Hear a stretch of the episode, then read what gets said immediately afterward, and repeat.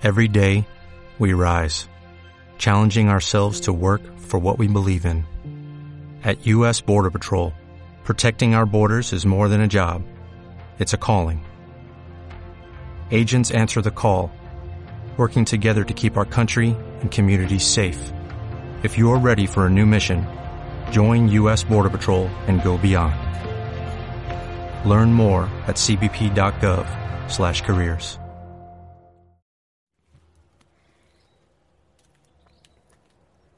Mi linda familia Osana, muy buen día, feliz amanecer.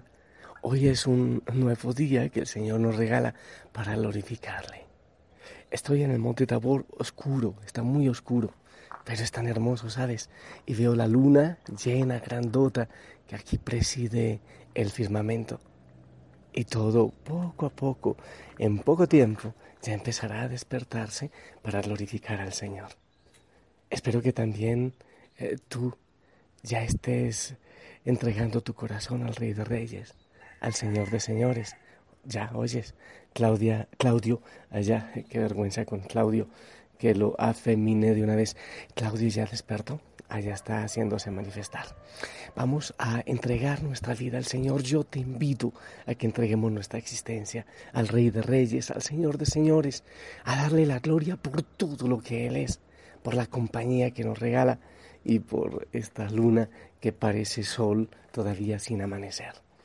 Hoy en la iglesia estamos eh, conmemorando a San Ignacio de Antioquía, un mártir, un hombre que fue entregado a las fieras, fue lanzado a las fieras en el año 110 y que en su camino al martirio escribió cosas hermosas a distintas iglesias, a distintas comunidades, que nosotros, al estilo de San Ignacio de Antioquía, también entreguemos nuestra vida al Señor con mucho amor. Quiero compartirte la palabra del Señor del Evangelio según San Lucas capítulo 12 del 13 al 21. En aquel tiempo, hallándose Jesús en medio de una multitud, un hombre le dijo, Maestro, dile a mi hermano que comparta conmigo la herencia. Pero Jesús le contestó, Amigo, ¿quién me ha puesto como juez en la distribución de herencias? Y dirigiéndose a la multitud dijo, Eviten toda clase de avaricia, porque la vida del hombre no depende de la abundancia de los bienes que posea. Después les propuso esta parábola. Un hombre rico tuvo una gran cosecha y se puso a pensar, ¿qué haré? Porque no tengo ya en dónde almacenar la cosecha. Ya sé lo que voy a hacer. Derribaré mis graneros y construiré otros más grandes para guardar ahí mi cosecha y todo lo que tengo. Entonces podré decirme, ya tienes bienes acumulados para muchos años.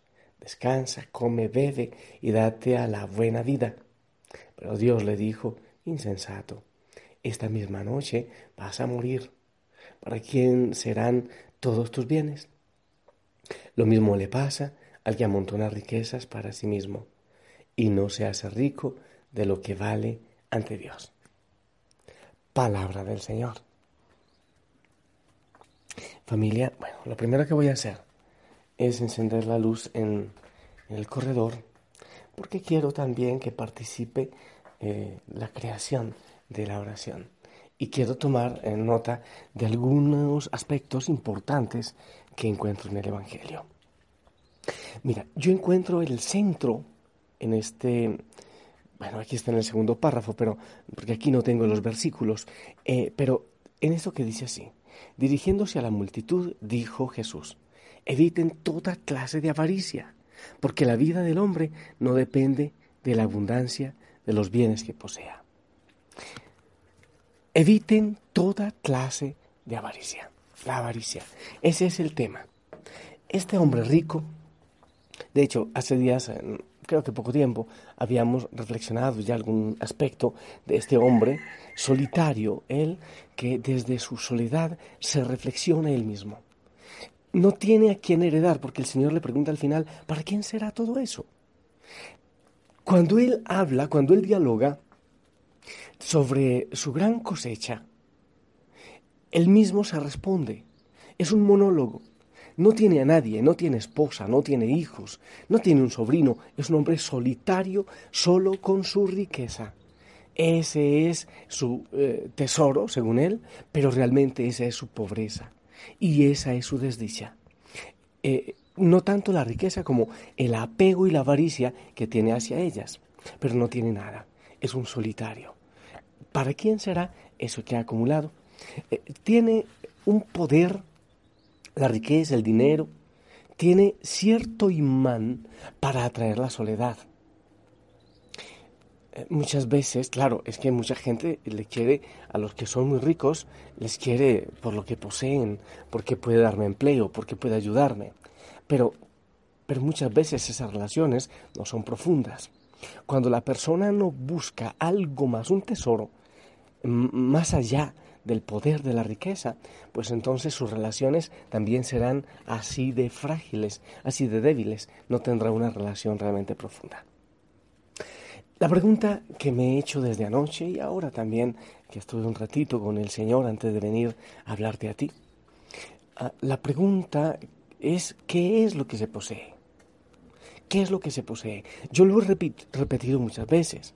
Si yo poseo realmente las riquezas, eh, si, si son mías, si eso que yo tengo en la cuenta, el dinero, las escrituras, eso es mío, entonces yo me lo podré llevar hasta la vida eterna. Y cuando yo muera, eso me lo debería yo llevar, si realmente me posee.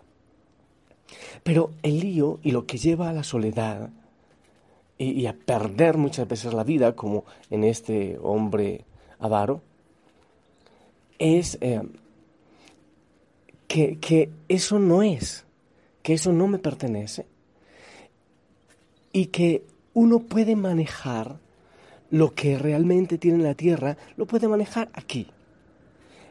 Pero es Dios quien maneja la vida. Yo puedo manejar las cuentas, claro que sí, eh, lo que poseo aquí.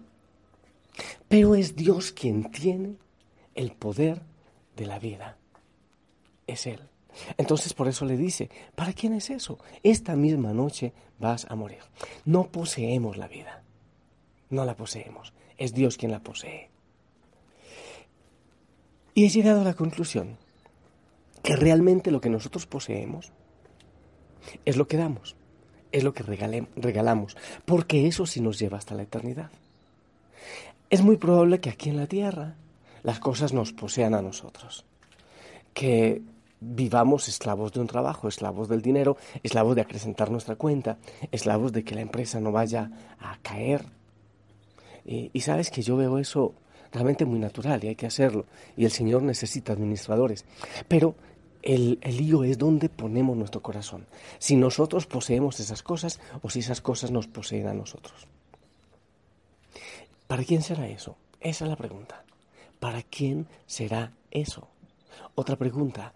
¿Las riquezas tú las posees o ellas te poseen a ti? Mira tú. Eres esclavo de lo que tienes. Pero lo definitivo y lo que quiero que tengas muy presente en este día y que ores es esto. Lo que realmente posees es lo que compartes. Porque eso sí te lo llevas a la eternidad. Ya te diste cuenta cómo termina el Evangelio. Espera, yo cojo otra vez la palabra.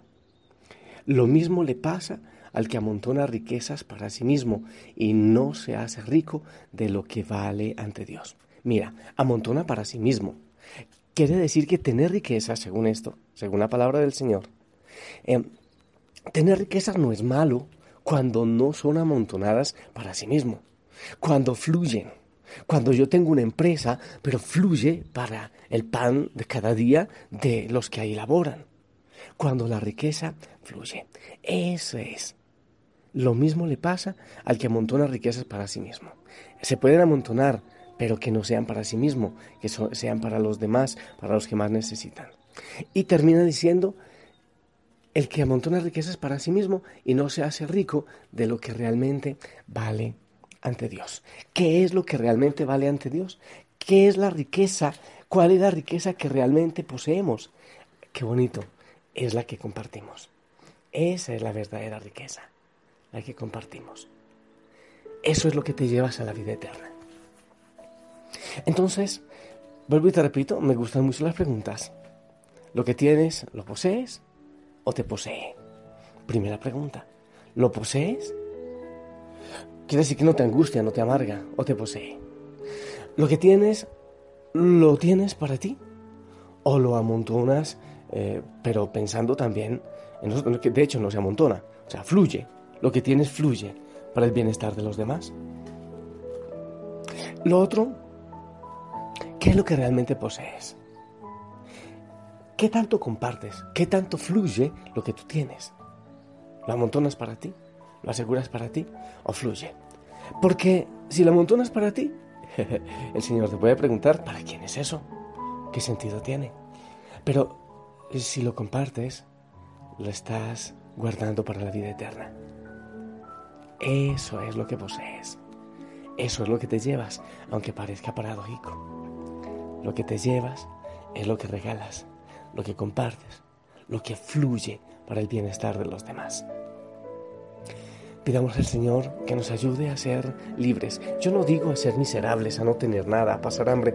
No, no lo digo así. Pero a ser libres. A no ser esclavo de las cosas.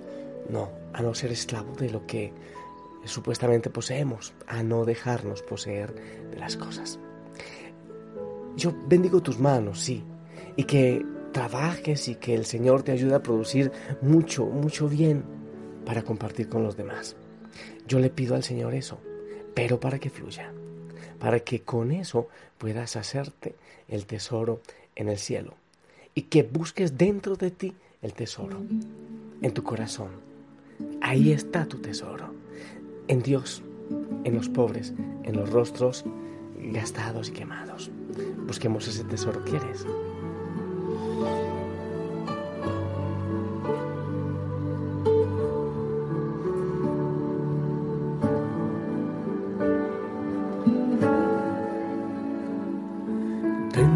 En mi corazón, hay un jardín que Dios plantó, donde pasea el bendito Señor, donde me encuentro con mi Salvador.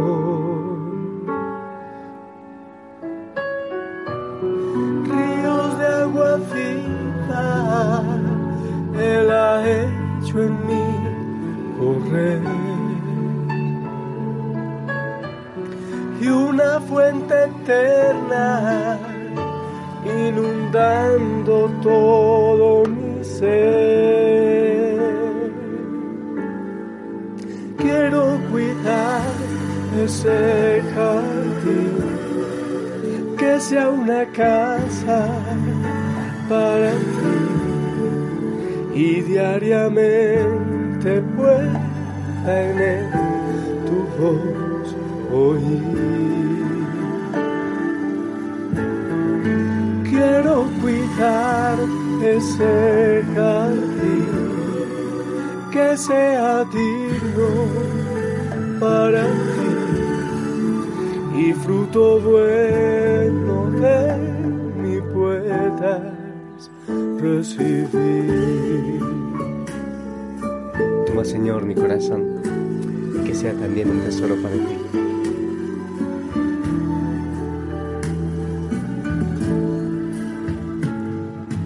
Dentro de mí, en mi corazón, hay un jardín que Dios plantó, donde pasé el bendito Señor, donde me encuentro con mi Salvador.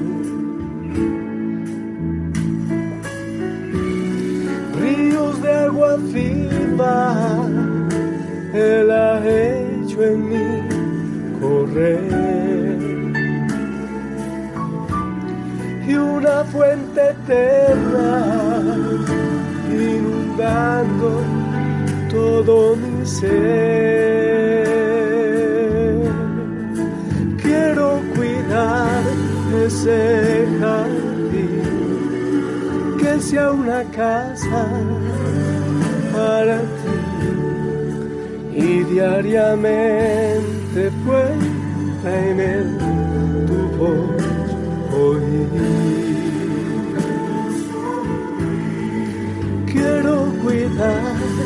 ese jardín que sea digno para ti y fruto bueno de mi puedas recibir. Sí, Señor. En ti queremos encontrar nuestro tesoro, pero también en los pobres. Ahora recuerdo, cuando yo hice el noviciado, estaba buscando la consigna para mi vida como consagrado, para mi vida de cristiano. Y aquella consigna que el Señor me regaló aquel día es, John, tu gran tesoro son los pobres. Ellos son tu gran tesoro. Gracias Señor porque hoy refrescas mi memoria y yo te pido Señor que también cada hijo, cada hija de la familia Osana encuentren su tesoro en ti y en los más necesitados. Que no vendan la vida, la riqueza, que no se les apague la vida consiguiendo poder y riqueza. Eso te ruego, Señor, porque será triste que al final, ¿qué es lo que tienes? Soy tan pobre que lo único que tengo es dinero. Ayúdanos, Señor, a que eso sea verdad. Y en este momento, Señor, quiero que bendigas las manos de cada hijo, de cada hija de la familia Osana. Las manos, sí, porque en esta semana van a producir, sí, la mayoría van a buscar producir dinero. Eh, y no es malo en sí, pero Señor, que no pongan su corazón ahí. Bendícelos en el nombre del Padre, del Hijo y del Espíritu Santo. Amén. Yo recibo la bendición también de ustedes. Amén, amén. Te amo en el amor del Señor, sonríe. Y si el Señor lo permite, esta noche nos escuchamos. Anda a transformar el mundo con el Señor. Hasta pronto.